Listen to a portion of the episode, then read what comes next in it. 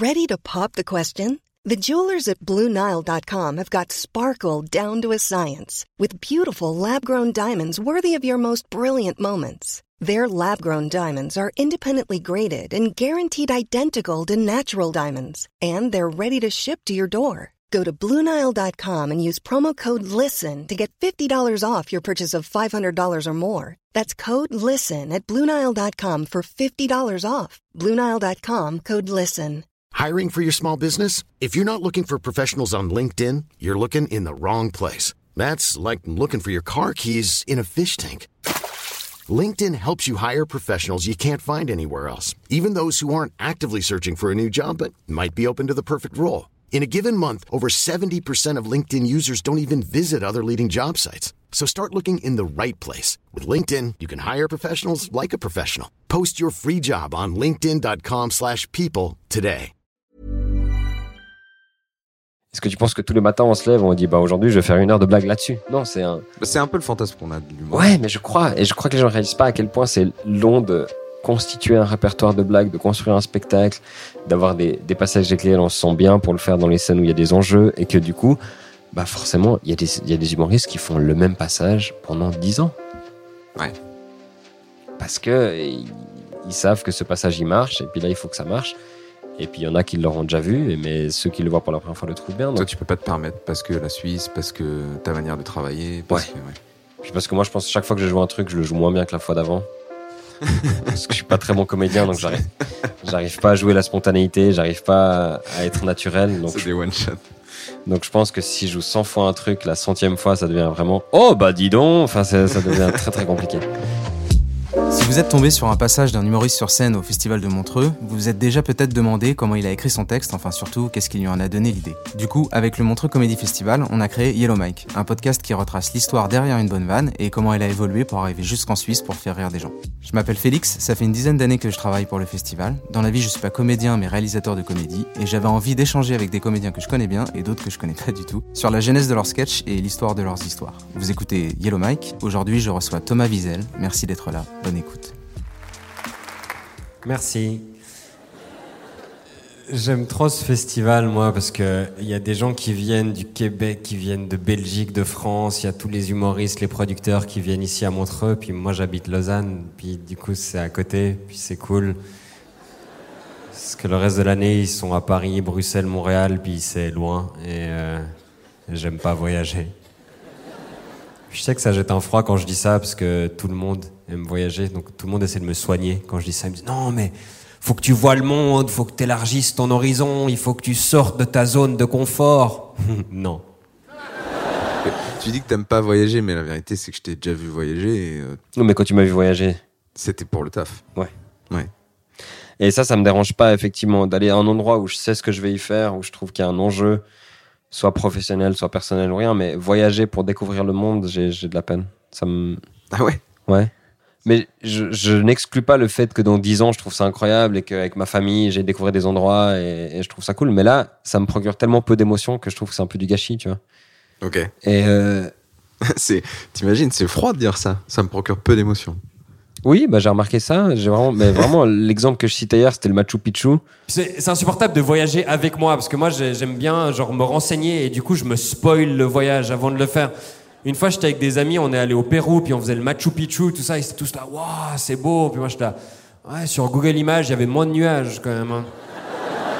Ils m'ont pas parlé pendant une demi-journée. Et c'est en voyageant que ça t'a donné l'idée de ce sketch-là? C'est quand t'es revenu, tu t'es dit putain, faut que j'en écrive un truc là. Ou c'est juste quelque chose qui a mûri dans ta tête pendant des années. Je crois que c'était à un moment donné où je, je cherchais les trucs à écrire et je pense que c'est Jason Brokers qui m'avait donné un peu des. Peut-être un, un autre humoriste, peut-être québécois, qui m'a dit Mais pense à la façon dont tu es différent de tout le monde. Tu sais, pour trouver des trucs intéressants à raconter sur toi. Parce que moi, j'ai toujours eu de la peine à parler de moi. Et un des trucs où je sais que mes potes me chambraient toujours, c'est que j'étais chiant en voyage, j'aimais pas voyager, j'aimais pas les paysages, je me plaignais tout le temps de, de- des trucs comme ça. Puis là, je me suis dit, j'ai l'impression que tout le monde autour de moi, et j'ai écrit ça il y a 2-3 ans, donc je- 26, 27, c'est là où tous tes potes ils commencent à avoir assez de fric, puis ils sont tout le temps en voyage partout. Et j'ai réalisé que je m'en foutais, que ça m'intéressait pas, et que j'avais pas envie qu'ils me les racontent, et que j'avais pas envie d'aller aux soirées diapo et tout ça. Et je pense que c'est parti de là, euh, ce sketch. C'était vraiment genre, ah bah tiens, ça tout le monde aime, et moi pas, je vais pas essayer de convaincre les gens, je vais pas convaincre les gens, mais je vais leur dire pourquoi moi j'aime pas. Faut que tu vois le monde, faut que tu élargisses ton horizon, il faut que tu sortes de ta zone de confort. non. Parce que c'est confortable, en fait. Moi, j'ai mis 30 ans à la trouver, ma zone de confort. Maintenant, je vais y rester. Un peu, quoi. C'est comme si tu mets une demi-journée à construire ton canapé Ikea, puis tu t'assieds 30 secondes, t'es là. Je vais me mettre en tailleur sur le carrelage. Non, ça n'a aucun sens. Ah, puis j'aime pas les gens qui partent en voyage parce qu'ils, genre, ils partent loin en voyage, puis après ils, postent enfin coupé du monde sur Facebook. Ils voient pas le problème. Puis t'as ceux qui se géolocalisent à l'aéroport pour te dire qu'ils sont en train de partir en vacances. Johan est à Genève-Cointrin, Punta Cana, j'arrive. Ah ben cool, je pensais que tu y allais à pied, merci pour l'info. Non, ils- essayent de te faire envie, mais ils arrivent même pas à attendre d'être sur la plage pour faire une photo qui te font envie. Tu sais, ils sont à Cointrin pour essayer de te faire envie. Moi, je suis déjà allé là-bas. Il y a quoi Il y a des portiques de sécurité, un McDo, ça me fait pas envie. Moi, moi quand je vois quelqu'un qui se géolocalise à l'aéroport, tu sais, pour moi, c'est les éjaculateurs précoces de la frime. Ils arrivent pas à attendre d'être à destination. Moi, dès que je vois ça dans mon fil, dans les commentaires, je tag Daesh. Et euh, j'ai exactement le même mécanisme dans mon nouveau spectacle où je parle des animaux de compagnie, où j'ai jamais compris les animaux de compagnie, le concept. Et j'ai l'impression que tout le monde adore ça. Enfin, pas tout le monde, évidemment. J'ai tout le monde, c'est une majorité des gens. Et du coup, j'ai écrit sur pourquoi je trouvais ça nul d'avoir des animaux. Et tu sens que toute la salle n'est pas d'accord avec toi, mais t'arrives Ah à les faire rire quand même. Bah oui, mais j'aime bien. C'est pas non plus une idée. Enfin, t'es en désaccord avec les gens, mais c'est pas une idée contro- controversée non Mais tu plus. l'affirmes pas. Tu tu- tu dis moi personnellement les animaux. euh, Ah oui, je dis moi je comprends pas. Voilà. Voilà, pourquoi je trouve que pourquoi je trouve que c'est de la merde. Mais je suis pas en train de dire euh, faut tuer les enfants. Ah ça je crois que je l'ai dit à un autre moment. Mais enfin tu vois, c'est pas c'est pas un truc méga controversé dire j'aime pas voyager. Les gens sont là bah non moi j'aime bien voyager. Puis Oui c'est ça au final. tu vois, c'est pas un enjeu incroyable. Donc là t'arrives un peu, mais sinon c'est dur de- d'être seul contre 1000 personnes. C'est pas facile sur des petits sujets comme ça t'arrives. Mais oui c'est un passage que j'aime bien. J'ai réalisé que je l'avais jamais fait ici et puis que j'ai repêché ça de mon vieux spectacle pour le faire. J'ai rajouté quelques blagues. Non, c'est vrai, je suis un peu accro à mon téléphone, je suis en train de chercher des trucs, puis je trouve que c'est très addictif ces téléphones. J'ai l'impression que c'est le- il y, a- il y a trop d'applications, il y a trop de solutions à nos problèmes maintenant. Si t'as faim, t'as une application pour ça. Si t'as besoin d'aller quelque part, t'as une application pour ça. Euh, si tes parents t'ont pas assez dit je t'aime, t'as une application, tu fais un filtre avec des oreilles de chien ou un poisson sur la joue. Enfin, y a- Et après t'enchaînes avec la technologie, mais du Ouais. coup c'est un autre partie euh, de ton spectacle ou c'est quelque chose que t'as écrit Non, je crois que justement ça, c'était un book qui était un peu entre les gouttes que j'avais écrit au Québec une fois et qui était pas dans le nouveau et pas dans l'ancien. D'accord. Euh, et j'ai redécouvert ça par hasard il y a quelques jours et je me suis dit, ah bah tiens, ce, ce machin, je l'ai jamais, jamais capté, je l'ai jamais joué quand c'était filmé. Et comment tu te dis ok je vais le mélanger au voyage Comment tu te dis euh, Parce que j'avais réalisé que justement, une des raisons pour lesquelles j'aimais pas voyager, c'est que je me renseigne beaucoup sur Internet et je voyage beaucoup sur internet. sur Internet. Euh, et j'ai réalisé que euh, du coup, il y avait un lien entre les voyages et la technologie. Et la technologie, c'est un thème sur lequel j'écris souvent. Et souvent, ça, ça n'arrive pas jusqu'à la scène. Parce que j'ai pas encore trouvé comment rendre ça très Parce drôle. que ça fait aussi vachement partie de ton quotidien. Mais je crois que j'ai pas beaucoup de recul. Je crois qu'un jour, je vais réussir à genre me désintoxiquer de mon téléphone et de mon ordi et que là, je vais pouvoir en parler. Mais là, je suis encore en plein dans la phase où je suis accro. Mais euh, oui, du coup, c'était des blagues que j'aimais bien. Moi, ça parle de cul. Hein, gros, euh, on va se mentir. Et j'ai l'impression que la technologie nous sert quand même souvent à aider notre sexualité. Quoi. Dès qu'on invente une technologie, très vite, il y a un dérivé sexuel. On a inventé euh, le téléphone, le téléphone rose très rapidement, la télévision, les films érotiques, RTL9, Internet, la moitié c'est du porno maintenant. Euh, on a des smartphones, maintenant tu peux envoyer une photo de ta bite qui disparaît. Enfin, c'est ce qu'on m'a dit. Et... ça va trop loin. J'ai l'impression que dès qu'on invente une nouvelle technologie, le premier réflexe, on se dit Hum, comment je peux mettre ma bite dedans Et et je pense que l'inventeur de l'aspirateur a passé un meilleur moment que l'inventeur du mixeur. Ouais, je trouvais marrant de mettre ces deux passages ensemble parce que ça, nous fait réfléchir un, un tout petit peu. Euh, après, c'est important pour toi d'amener forcément dans ton humour un truc un peu réflexif. Non.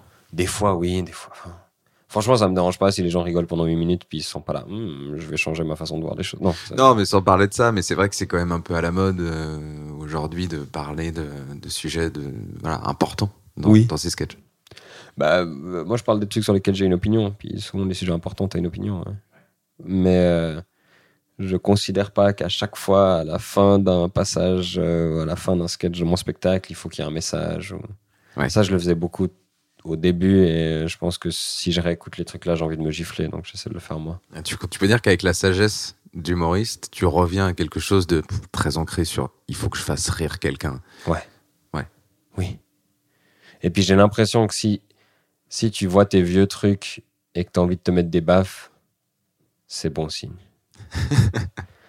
Je- Enfin, c'est pas bon pour l'ego, c'est pas bon pour l'amour propre, tout ce que tu veux, mais c'est quand même bon signe, ça veut dire que tu peux évoluer dans un bon sens, dans un mauvais sens, mais je trouve que l'évolution, c'est bien parce que des fois, je, re- je redécouvre des trucs, puis je là, ah, c'était bien, et je suis surpris. Quand je revois une vidéo qui a 2-3 ans et que je la trouve bien, c'est presque une surprise. Mais euh, oui, je crois que. Et Nathanaël Rocha, qui est vraiment quelqu'un qui a une, approche de ce métier que je respecte beaucoup, il me disait toujours ça, justement, quand j'étais à fond dans ma phase où mes chroniques radio ont commencé à beaucoup prendre en Suisse, où j'ai réalisé que quand je parlais de politique, etc., les gens suivaient bien. Et j'avais pris un virage très militant. Lui, il arrêtait pas de me dire tu dois d'abord faire rire. tu dois d'abord faire rire les gens. Et il me disait toujours tu peux dire des trucs intelligents, mais tu mets un truc intelligent, une connerie, un truc intelligent, une connerie. C'est vrai que le job, c'est faire rire. Si tu fais rire sur un sujet important, c'est bien. Mais si tu parles d'un sujet important et que tu fais pas rire, bah t'as t'as raté quoi. Même si tu changes la vie des gens, etc., c'est pas ton, ton job, c'est de faire rire. Après, il y a plein d'autres options une fois que tu as fait rire. Mais si tu, si tu rates le premier truc, tu vois, un, cuisinier qui fait un truc pas bon, il peut te faire voyager, il peut te surprendre. Si le truc est pas bon, c'est raté. Et, euh, donc, c'est l'ingrédient principal qu'on doit pas oublier. On doit d'abord faire. Les pires, je crois que c'est les backpackers qui partent genre euh, six mois, puis ils reviennent, puis ils sont un peu tristounes. Ils sont là, oh non, mais moi je suis déprimé parce que là, je suis parti six mois et j'ai l'impression que rien n'a changé. Excuse. T'habites Villeneuve, ça fait 50 ans que rien n'a bougé.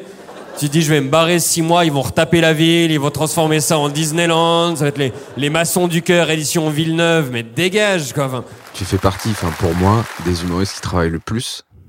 En tout cas, à chaque fois, à chaque passage, à chaque fois que tu vas quelque part, tu te renseignes, tu fais hyper attention à ce que tu, ce que tu vas dire et t'essayes en tout cas vachement de t'imprégner euh, du public qui est devant toi. C'est un peu ta marque de fabrique d'arriver dans un endroit et de, de Oui. connaître de ce, qui, ce qui se passe et de, de, de faire des vannes dessus et le public se sent vachement euh, identifié à ce que tu racontes. Mais c'est un truc que j'ai découvert un peu par hasard, parce que moi, j'arrive pas à écrire des blagues universelles. Il y a vraiment pas mal d'humoristes, des fois, qui m'impressionnent. Ils arrivent à te dire une blague et t'es là, celle-ci, partout dans le monde, va faire rire. Peu Ouais. importe ton âge, ton vécu, ça, c'est drôle. Ils ont trouvé un truc drôle. Moi, j'arrive pas à faire ça. Moi, je- je- il faut que j'ai des références, il faut que j'ai un une espèce d'unité de lieu, de temps, d'actualité, machin. Et j'ai réalisé au début que j'arrivais à écrire sous contrainte, que quand c'était une chronique d'actu, on me disait, bah, l'actu, c'est ça, t'écris là-dessus. Ça me libérait que quand on me disait, bah voilà, cette entreprise, elle vend des machines à laver, tu dois écrire sur les machines à laver. Qu'est-ce que je vais foutre? Et je trouvais des blagues sur les machines à laver, et les gens rigolaient parce qu'ils connaissaient les machines à laver.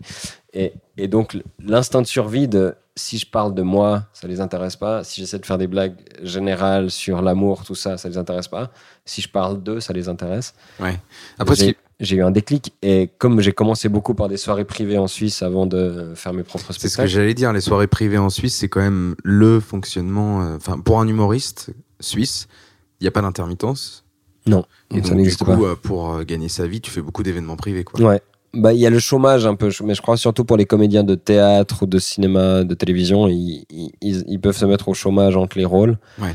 Euh, je sais pas trop comment ça fonctionne. Nous, les humoristes, souvent, la façon dont on survit, bah, on chronique pas mal dans les médias. Souvent, c'est normal d'avoir la double casquette scène plus médias.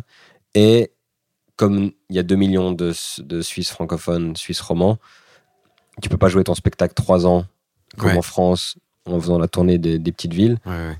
Euh, si tu le joues trois ans, c'est que tu joues une fois par mois et que tu fais un, un théâtre par ville, machin. Donc, si tu veux gagner ta vie, il faut accepter d'aller faire euh, le repas de soutien de tel club de foot, la soirée d'entreprise euh, de telle boîte et euh, le forum économique de telle région, machin. Avec son humour décapant, il va sûrement nous surprendre et pour cause. Il représente la nouvelle génération d'humoristes romans, intelligence, insolence, créativité. Bref, et maintenant, la scène est toute pour toi. Merci Françoise. Merci beaucoup. Quand on m'a dit euh, Thomas, tu vas parler juste après un membre du Conseil fédéral, moi je suis roman, donc je me suis dit cool, ça va être facile d'avoir l'air cultivé, drôle et intelligent. Après on m'a dit non non, ce sera pas Guy Parmelin. Je là ah merde. Voilà, moi je devais parler à 18h20, on a à peu près 10 minutes de retard, mais ça c'est parce que le planning a été élaboré sur Sopré. Euh, Voilà, ça arrive. Donc tous mes premiers mandats, c'était ça, c'était le petit nouveau. Genre, les gens ne, me connaissaient pas, mais ils connaissaient mon manager, et du coup, ils lui faisaient confiance. Donc je débarquais, puis il fallait à la fois que je convainque des gens que j'étais drôle, alors que j'étais un petit gamin, que je savais rien de ce que je faisais, et en plus que je leur parle de trucs qui les intéressent. Donc ça m'a forcé à écrire à chaque fois sur eux. Puis après, j'ai réalisé qu'en fait, c'était ça que je, je savais le mieux faire. Donc j'ai continué à le faire. Puis effectivement, quand on va en Afrique du Sud, par exemple, quand je vais au Québec, Ouais, c'est ça. bah, j'essaie de me dire, bah, ils connaissent pas la Suisse, à part quelques clichés. Je vais peut-être faire des blagues sur ces clichés quand même, mais sinon, la majeure partie des trucs que je vais dire, c'est je vais vous parler de vous. Et c'est mon regard sur vous. Donc, je vais peut-être dire plein de conneries, mais je vais Mais ce les qui est assumer. dingue, c'est que quand normalement on fait une grande scène, même si tu pars à Johannesburg, tu te dis, euh, je suis pas forcément en confiance, je suis pas dans mon pays, donc tu, tu peux aussi te reposer sur des choses qui fonctionnent, que tu as déjà essayé, que tu as déjà testé. Toi, tu te dis, non, vas-y, je vais faire 15 minutes que j'ai jamais essayé. Ouais, mais moi, le et on va voir si ça marche, et ça marche souvent. Donc, en fait, moi, ça m'intéresse la mécanique. Comment tu comment es sûr que ça marche? C'est-à-dire, est-ce que c'est bah, lié pas- à une mécanique de la façon dont tu t'exprimes par rapport à une référence? Ou alors tu te dis cette référence là je la, elle fonctionne dans ce pays avec ce mec là mais elle pourrait fonctionner dans ce pays avec ce mec là Ah oui, des fois, je des fois, je prends des blagues et puis je change les ingrédients et puis euh, oui, je change le référent, puis ça, ça peut marcher. Non, mais je pense pas que c'est un choix vraiment conscient de me dire je vais pas prendre mes trucs qui marchent parce que mes trucs qui marchent, ils marchent à des endroits précis. J'ai- J'ai assez peu de choses qui marchent partout. Ouais. C'est pas ma force et du coup, je me dis plutôt que d'essayer de leur vendre. Moi, je suis pas doué pour vendre mes blagues. J'ai pas, j'ai pas le charisme sur scène qui permet de- d'embarquer un public avec moi. Donc plutôt que de leur vendre un truc qui les concerne pas, je me dis bah on va trouver des trucs qui les concernent. Donc, t'es pas sûr que ça marche, mais t'es surtout tributaire de la qualité de tes informations, euh, d'arriver à mettre le doigt sur un truc dont ils parlent. Donc, ce que je fais en général, c'est que je suis les médias de ce pays. Quand je sais que je vais aller quelque part, euh, j'essaye de quelques semaines avant commencer à regarder un peu l'actualité, puis voir ce qui ressort fréquemment. Euh, J'aime bien quand j'ai des potes humoristes de ces pays-là, de ces endroits-là, les suivre sur les réseaux sociaux et voir sur quoi eux ils font des blagues sur Twitter, sur Facebook, machin, parce que je me dis ah bah si eux ils font des blagues là-dessus, c'est que euh, la, Ouais. la communauté de l'humour machin parle de ça. Et puis après de me dire bah comment est-ce que je fais des blagues différentes que ceux qui sont sur place? Puis ça souvent c'est le regard de l'étranger, le regard de la distance, machin. En Afrique du Sud on avait eu beaucoup de, beaucoup de chance quand on était arrivé là-bas parce qu'on on nous a emmené voir un gala euh, qui retraçait l'année en Afrique du Sud par des, Af- des Sud-Africains. oui mais je me souviens parce que j'étais là et vraiment la moitié était euh, en zoulou Alors il y avait huit langues je crois ouais ça dans ce gala. et vraiment Et tu dis la moitié, moi je pense que j'ai compris 20% de ce gala. c'est ça. Parce Mais- que même tout ce qui était anglais il y avait des rêves qu'on n'avait pas du tout. Ah bah non, mais c'est ça que c'était génial, c'est que donc au lieu de me dire euh, comme certains des gens qui étaient avec nous, euh, on va pas citer de nom, mais je comprends rien, je me casse, je vais picoler machin. Moi je me suis dit bah je sors mon calepin, dès que je comprends pas un truc, je note. Là il parlait de ça, ça rit fort, j'ai pas compris, donc je notais tous les thèmes où ça riait très fort et où je comprenais pas. Et le lendemain je suis allé trouver euh, l'organisateur sud-africain du festival et j'ai dit c'est quoi ça, c'est quoi ça, c'est quoi ça, qu'est-ce qu'il disait là-dessus? Puis il m'a expliqué un peu. Puis du coup, j'avais toutes les actualités qui avaient fait rire les gens. Je suis allé chercher après sur Internet ce que c'était. Puis j'ai fait mes propres blagues là-dessus, sans plagier les autres, parce que sinon je les ai pas comprises, parce que c'était pas dans ma langue. pas exprès. Euh, non, bah, mais du coup, c'était hyper bien parce que j'avais genre, la- on m'avait mâché genre les trois quarts du travail. On m'avait donné le menu de voilà tous les thèmes à aborder. Et puis là, c'était de nouveau la contrainte, comme quand j'avais des, des privés ou des chroniques. C'était voilà toutes les actus que tu vas traiter. Please welcome your first comedian all the way from Switzerland. Give it up for Thomas Spitzel. So, yeah, as John said, I'm from Switzerland. I'm a long way from home, and I can tell because this room is the size of my country. And also, the show did not start on time. So, I did not want to go first tonight, but apparently, in this country, white people always come first, so here I am. This is a bit weird for me. It's like a bunch of black people judging a nervous white dude. This is revenge for centuries of slave auctions. Yeah. All my friends from Europe were telling me if you go to South Africa, you should go to Cape Town. It's a lot nicer, it's more European. I'm like, I'm from Europe. Why would I want to take a plane for 11 hours to go to somewhere that's European? That's a waste of time and money. That's like. That's so stupid. That's so dumb. That's like cheating on your girlfriend with her sister. That. Or as people from Alberton called it, a Tuesday night. Um, Une fois que tu as les actus, une fois que tu as les thèmes, une fois que tu as les références, parce que là, tu te fais, tu, du coup, tu passes un premier temps à quand même à beaucoup travailler là-dessus. Mhm. Mais ensuite, comment tu te dis, vas-y, je vais construire Comment tu sais avec quoi commencer? Comment tu sais quelle vanne va Bah, le plus bon, fonctionner? t'écris pas dans l'ordre. Moi, j'écris jamais dans l'ordre. Euh, j'écris un peu par thème, puis c'est toujours en lisant des trucs où je fais des liens. Euh, des fois, je pars sur un truc, puis j'écris trois blagues, puis je réalise que la troisième qui est drôle, donc je vais sucrer les deux premières, mais j'ai pas vraiment de. Mais tu le réalises toi-même, c'est-à-dire que tu le testes même pas. Tu lis tes vannes et tu fais, ouais, celle-là c'est nul, celle-là c'est. Parce que la majorité ouais. des gens qui viennent, enfin avec qui je discute, me disent que bah t'as une vanne, mais après bah tu vas la tester. Tu vois, tu vas dans des petites salles et tu testes et tu te dis ça, je pense que ça marche, mais en fait non, ça marche pas. Tu vois. Oui, mais alors ça, c'est la technique qui marche très bien à Montréal ou à Paris, parce que ces salles sont disponibles, parce que tu as ces comédie clubs, tu as cette nébuleuse de petites salles où tu peux aller C'est hyper tester. Euh, nous, ici, on n'a pas ça. Moi, très souvent, toutes mes privés, tous mes forums économiques, toutes les vidéos que tu peux voir où je fais un truc, un discours devant des PDG, un discours devant une équipe de foot, où est-ce que tu veux que j'aille tester ça? Je ne peux pas. Donc, moi, c'est un réflexe que j'ai pris, c'est je me dis, bah, je, fais les blagues auxquelles je crois. Et, euh, et je pars du principe qu'il y en aura euh, 20% qui vont passer totalement à côté parce que t'es pas infaillible du tout. Parfois la référence est mauvaise, parfois tu bafouilles parce que tu l'as jamais faite ou tu mets les mots dans le mauvais ordre ou parfois c'est juste pas drôle. Enfin, moi, ça arrive très souvent que je fasse une blague, j'ai un gros sourire, je suis content, elle marche pas. Donc ça faut vivre avec ça. Si sans tester, forcément tu as du déchet. Mais euh, en Suisse, bah, moi je, je- j'ai dû apprendre à fonctionner comme ça parce que je- tu peux pas tester en fait. Alors parfois tu peux, mon spectacle j'ai pu, tu vois, on organisait des rodages, etc. Mais quand c'est un, un one shot, comme on dit, un truc que tu vas faire qu'une fois, bah tu peux pas le tester huit fois avant parce que t'as pas le ça, ça public. te rend pas nerveux, ça te, tu te dis bon. Bah, c'est une réalité, c'est pas, enfin, je, peux pas négocier avec ça, c'est, c'est comme ça, et du coup, j'ai appris à bosser comme ça, et euh, ça, je trouve ça assez cool parce que du coup, j'ai pas peur de tester les, parce que c'est quoi le pire qui puisse arriver? Ta blague, elle marche pas? Puis voilà. Puis après, tu analyses pourquoi elle a pas marché. Je sais pas, à partir du moment où tu montes sur scène, tu peux. En fait, oui, c'est ça. mais c'est- c'est- De toute façon, n'importe qui euh, a peur de monter sur scène parce que tu as peur du jugement de l'autre. Donc, c'est ça le pire qui puisse t'arriver, c'est le jugement du public, quoi. Mais euh, je dirais que j'avais peut-être plus peur au début parce que tu as l'impression qu'à chaque scène, tu joues ta carrière. Parce qu'à chaque scène, tu dois prouver à des gens que tu es drôle. Puis il y a peut-être quelqu'un dans la salle qui va pouvoir t'inviter sur une autre scène. Enfin, tu as l'impression qu'à chaque fois, si tu te plantes, c'est la fin. Tu sais, c'est ta dernière carte que tu as Ouais. jouée. Alors que pas tellement. Bah, peut-être que oui, hein, je sais pas. Moi, je me suis peut-être pas juste pas planté les fois où il fallait pas se planter, mais euh, c'est l'impression que tu as. Tu dis, mon premier montreux, si je me plante, ils vont jamais me réinviter. Tu te dis, euh, là, telle entreprise, si je me plante, bah, l'autre entreprise qui est présente dans la salle, ils vont pas m'inviter, et puis du coup, j'aurai plus d'argent, puis je vais devoir. euh, Et en fait, pas du tout. ben, je sais pas euh, exactement, mais moi, je me suis plutôt bien tiré, je pense, les premières fois. Et puis après, tu te dis, ben, là, si je me plante, il y a les cinq fois d'avant où je me suis pas planté. Donc, je me dis peut-être que la fois d'après, je me planterai pas. Et euh, les gens se disent un peu la même chose. Donc, j'en ai où je suis passé à travers, mais c'est pas grave. Ouais. Enfin, là, je joue moins ma carrière à chaque scène. Et plus t'es établi, moins tu joues ta carrière à chaque scène. Et ouais, mais c'est marrant parce que justement, tu me disais que tu étais détendu par rapport au gala. Ouais. Mais moi, j'ai vu ton passage euh, hier, euh, du coup, plusieurs fois, parce que du Ouais. coup, trois galas, trois Trois. fois le même passage.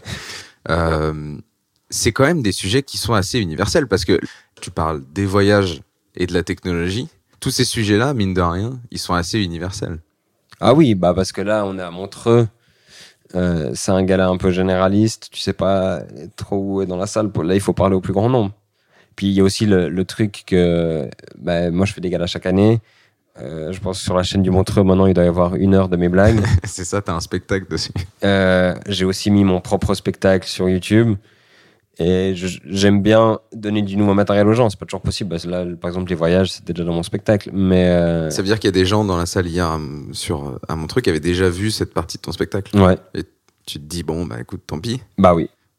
bah oui. Bah, et à un moment donné, on n'est pas des machines. Et il y a quand même un truc où euh, moi, je fais parfois plein de blagues pour la première fois, je m'en fous. Mais dans certains contextes, tu es obligé d'arriver avec des trucs béton. Ouais. C'est le cas de Montreux. On a parlé de la difficulté de cette salle. Euh, T'as intérêt à être très sûr de toi. Parce que c'est pas une salle pour tester. Et bah, l'année passée, c'est un bon exemple. On m'a demandé de venir à la fin du gala d'ouverture présenté par euh, Claudia Tagbo. et de débriefer chaque humoriste en faisant une ou deux blagues sur le passage de l'humoriste. la Oui, je me carrière de souviens. l'humoriste. ouais. Bravo.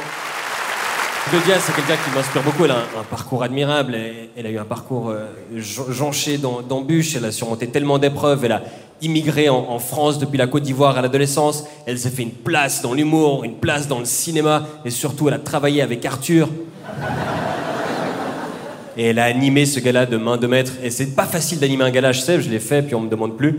Donc. euh, c'est pas facile, il faut donner de l'énergie, il faut faire avancer le spectacle, faut pas être trop marrant, sinon tu fais de l'ombre aux invités. Et puis elle a fait ça avec brio ce soir, donc vraiment, félicitations à elle. Et mesdames et messieurs, mesdames et messieurs, l'histoire a été écrite ce soir parce que Claudia Tagbo est la première femme noire à animer un gala à Montreux. C'est incroyable, l'histoire est en marche, on est ensemble, oui. Yes, we can. I have a dream.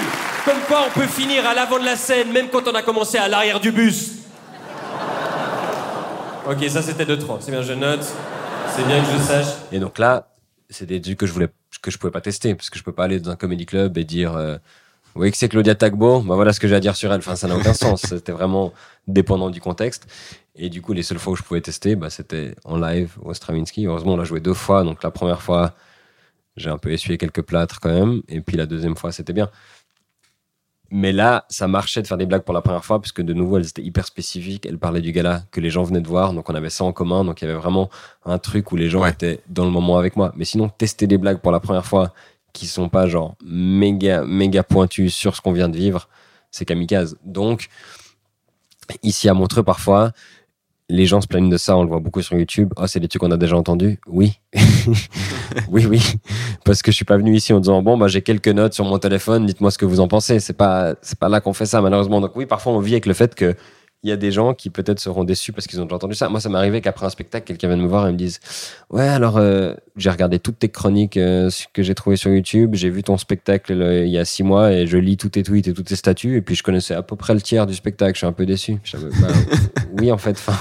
Ouais, mais c'est ouf quand même de s'intéresser autant à un oui, mais c'est ça, mais c'est de l'amour des gens. Et Ouais. Tu peux pas leur en vouloir. Mais après, Ah t'es là, mais qu'est-ce que tu crois exactement? Enfin, est-ce que tu penses que tous les matins on se lève, on dit bah aujourd'hui je vais faire une heure de blague là-dessus? Non, c'est un. Bah, c'est un peu le fantasme qu'on a de l'humoriste. Ouais, mais je crois, et je crois que les gens réalisent pas à quel point c'est long de constituer un répertoire de blagues, de construire un spectacle, d'avoir des, des passages lesquels on se sent bien pour le faire dans les scènes où il y a des enjeux, et que du coup, bah forcément, il y, a des- il y a des humoristes qui font le même passage pendant 10 ans.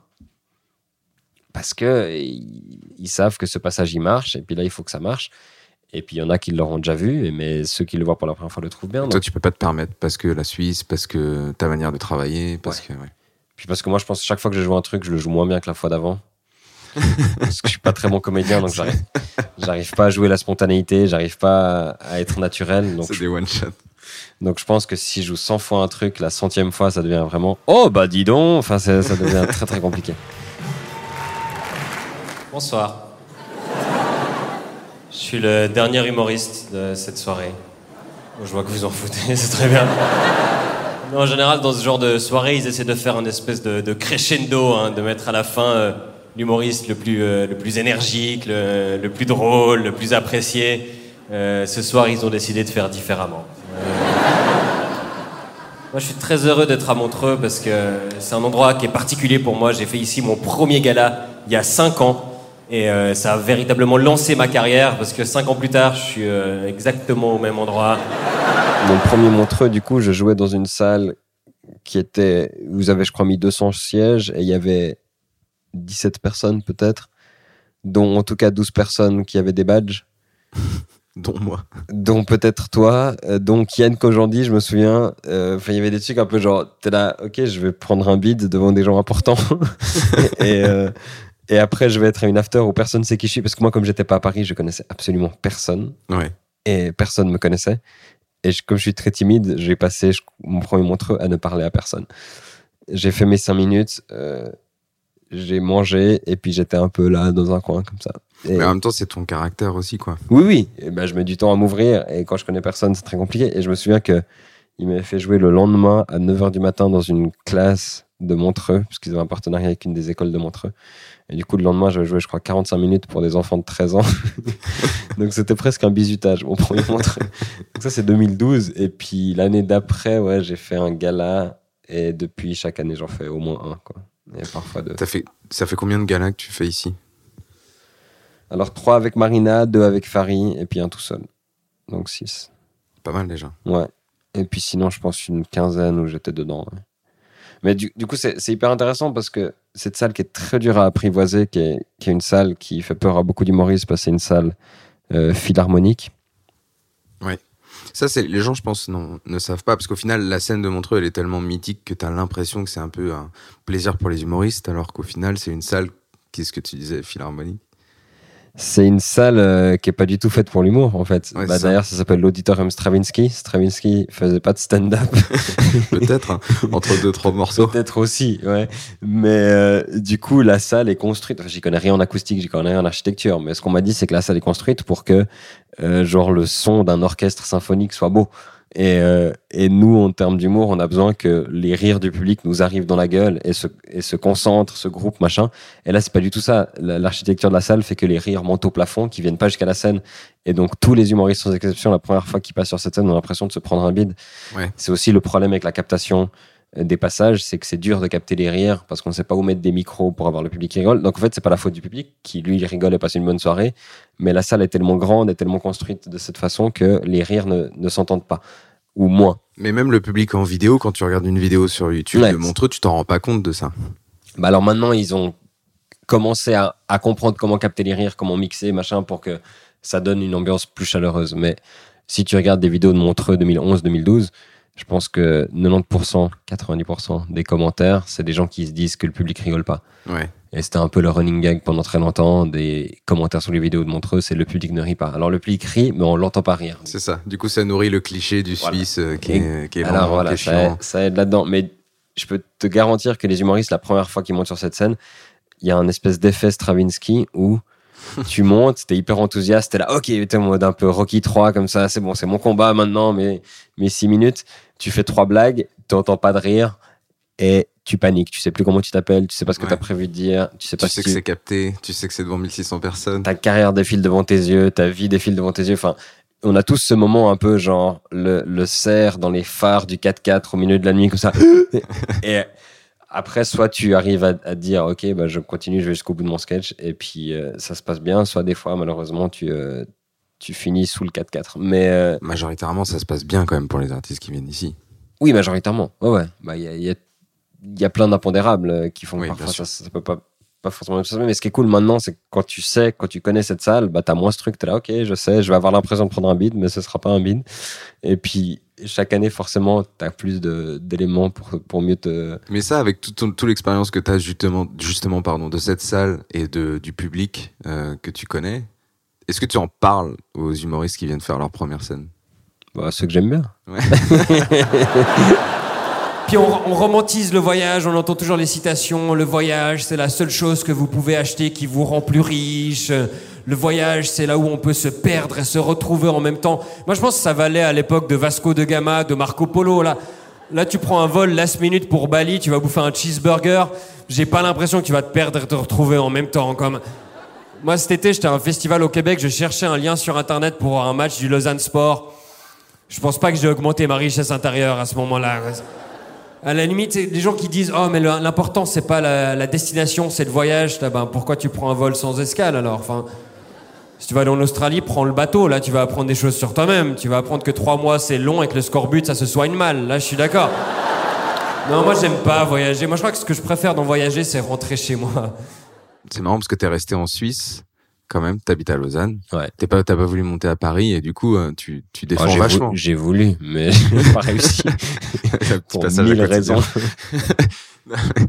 Mais n'empêche que moi, à chaque fois, si, c'est c'est quand même ça marque. C'est-à-dire que pour moi, t'es vraiment l'humoriste suisse, mais qui, sans vouloir, tu vois, défend un peu la Suisse, la culture suisse, le fait d'habiter en Suisse, le fait que de développer le stand-up en Suisse et la, tu vois. Ah, mais faut te dire un truc aussi, c'est que c'est quand même incroyable. On a un festival d'humour en Suisse. Euh, Il y a, je sais pas, sur le festival en entier, il faudrait demander à la prod, mais il y a, je pense, 100, 110 humoristes. On est 5 Suisses. Ouais. Et ça n'existe pas, ça n'existe nulle part, ça. Mais parce que c'est un festival qui est en Suisse, mais qui est vendu beaucoup en France. aussi. Évidemment, mais c'est quand même unique. Tu vas juste pour rire au Québec, t'as n- 85%, 90% d'humoristes québécois. Ouais. Enfin, c'est- normal. C'est C'est vrai qu'il y a un monde entre euh, l'Europe, le Québec. euh, Ouais, ouais. Mais même, tu vas dans des festivals d'humour en France, il y a quasi Il n'y a pas de Suisse. que des humoristes. Ouais, de temps en temps, un Suisse, un Belge, euh, machin, mais un, un Québécois, mais c'est que des humoristes français avec quelques invités. Donc nous, on est en minorité dans notre propre festival. Donc il y a un truc un peu. Oui, on est très content de vous accueillir, mais vous êtes quand même chez nous. Enfin, il y a un truc. euh, Ouais, ouais, je vois bien. Et, euh, et je pense que le fait qu'on est si peu, ça, ça fait qu'on est, on est tous devenus euh, très dé- fervents défenseurs un peu de l'identité suisse. Et puis le reste de l'année aussi. Effectivement, toi tu le dis, j'habite ici. Même mes collègues dont je te parlais, Charles, Marina et Alex, sont à Paris la majorité du temps. Donc moi, je suis un des rares qui a décidé de rester ici avec Blaise, avec Nathanaël, avec Johan, avec Yann Marguet aussi. Et euh, du coup, on a un peu l'impression des fois que on est, on est en marge, que le train il part sans nous. Moi, je sais que des fois, quand je vais à Paris, les gens me disent Oh, t'as arrêté l'humour parce que tout ce qui se passe en dehors du périph n'existe pas pour un petit monde médiatique français. Donc, de défendre ça et dire oui, si, si, on peut faire carrière en marge, on peut défendre des trucs, on peut faire de l'humour local, c'est un truc, c'est un peu une réaction d'orgueil de dire non, non, Ouais, il- mais ça m'étonne pas. Enfin, il n'y a pas que vous, il a pas que vous en fait. Mais je pense qu'il y a plein de gens qui regardent les vidéos de Montreux qui ne savent pas que Montreux est forcément en Suisse. D'ailleurs. Oui. Je pense que c'est tellement euh, lié à un spectacle francophone euh, français que euh, qu'on se dit ah bah tiens ça doit être où en France on s'en fout tu vois. Ah oui, non, bien sûr, bien sûr. Non, mais je, je pense que le, le web a aplati les frontières. Je pense que l'erreur principale que les gens font venant ici, c'est comme Montreux, tu dis cette scène est mythique, on l'a beaucoup vu sur YouTube, etc. Et il y a une certaine proximité pour les artistes. On a l'impression que Montreux, ben, euh, c'est l'endroit du stand de machin. Les gens oublient que c'est quand même un pays différent. et que le C'est vrai ouais, c'est ce que tu me racontais hier. euh. ben, il y a quand même un truc où il faut pas oublier, on est à Montreux, le public, il est de Montreux aussi. Le public de YouTube, il est du monde entier francophone. Et souvent, les artistes, ils, pensent à la vidéo YouTube parce que c'est quand même devenu la vitrine du festival maintenant, YouTube. La télé est passée au deuxième plan. Et donc, les artistes, ils viennent en disant Je veux un beau passage capté pour les réseaux, pour Internet, machin. Et du coup, ils choisissent leur blague en fonction du passage YouTube. Ils, ils réfléchissent au passage YouTube. Et après, ils se retrouvent avec un public suisse en face d'eux.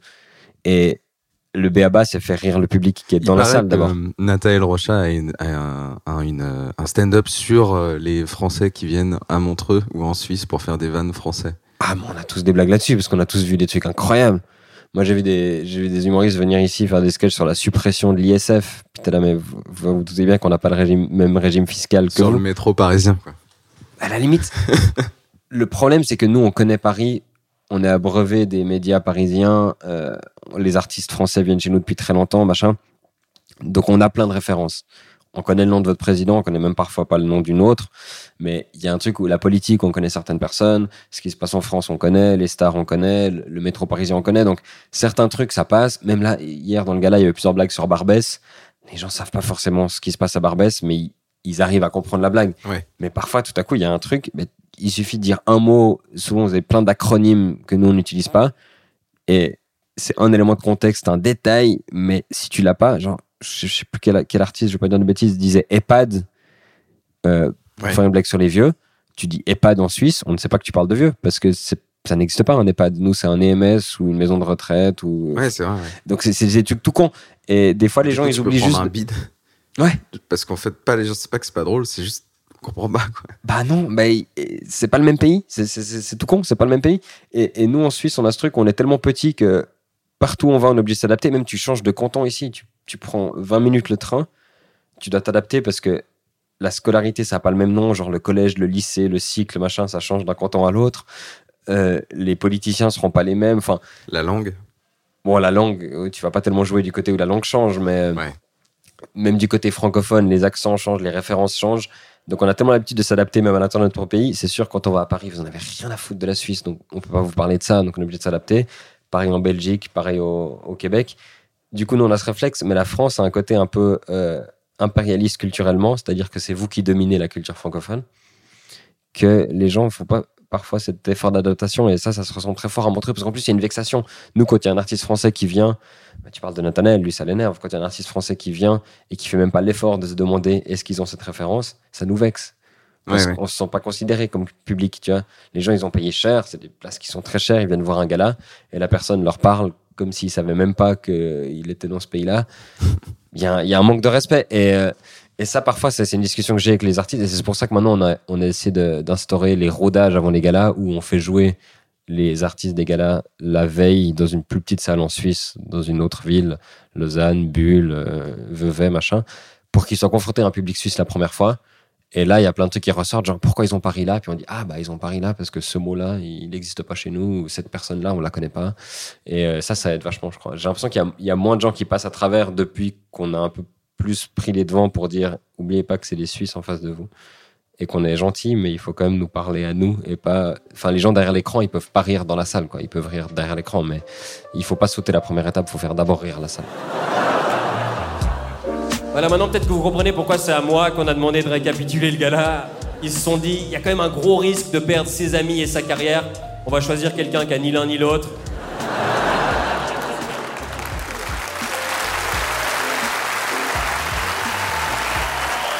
Moi, je trouve que de m'avoir demandé de faire ça à moi, ça montre à quel point on sait recevoir en Suisse. Vraiment, ils sont d'accord de faire des heures de voyage pour venir ici à Montreux. Ils arrivent et ils se font vanner par le fils caché de Laurent Ruquier et Mac Lesguy.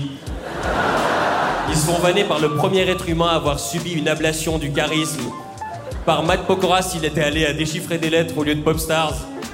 Par un type qui assume tellement pas ses vannes qu'il est obligé de se vanner lui-même à la fin pour se dédouaner. Qui est tellement égocentrique qu'il parle de lui à la troisième personne. Et qui est tellement courageux qu'il n'y a aucun moyen qu'il retourne en coulisses pour affronter les autres. Moi je rentre chez moi au courant. Passez une bonne soirée.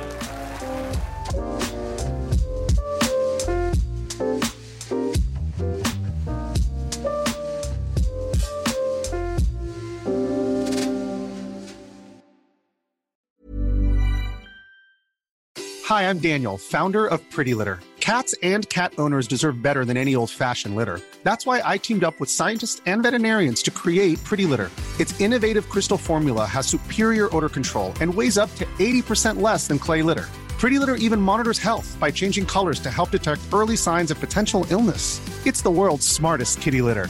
Go to prettylitter.com and use code ACAST for 20% off your first order and a free cat toy. Terms and conditions apply. See site for details. When you make decisions for your company, you look for the no brainers. And if you have a lot of mailing to do, stamps.com is the ultimate no brainer. It streamlines your processes to make your business more efficient, which makes you less busy. Mail checks, invoices, legal documents, and everything you need to keep your business running with stamps.com. Seamlessly connect with every major marketplace and shopping cart. Schedule package pickups and see your cheapest and fastest shipping options from different carriers. With rates up to 89% off USPS and UPS rates. And with the Stamps.com mobile app, you can take care of mailing and shipping wherever you are. Make the same no brainer decision as over 1 million other businesses with Stamps.com. Sign up with Code PROGRAM for a four week trial, plus free postage and a free digital scale. No long term commitments or contracts. That's Stamps.com. Code PROGRAM.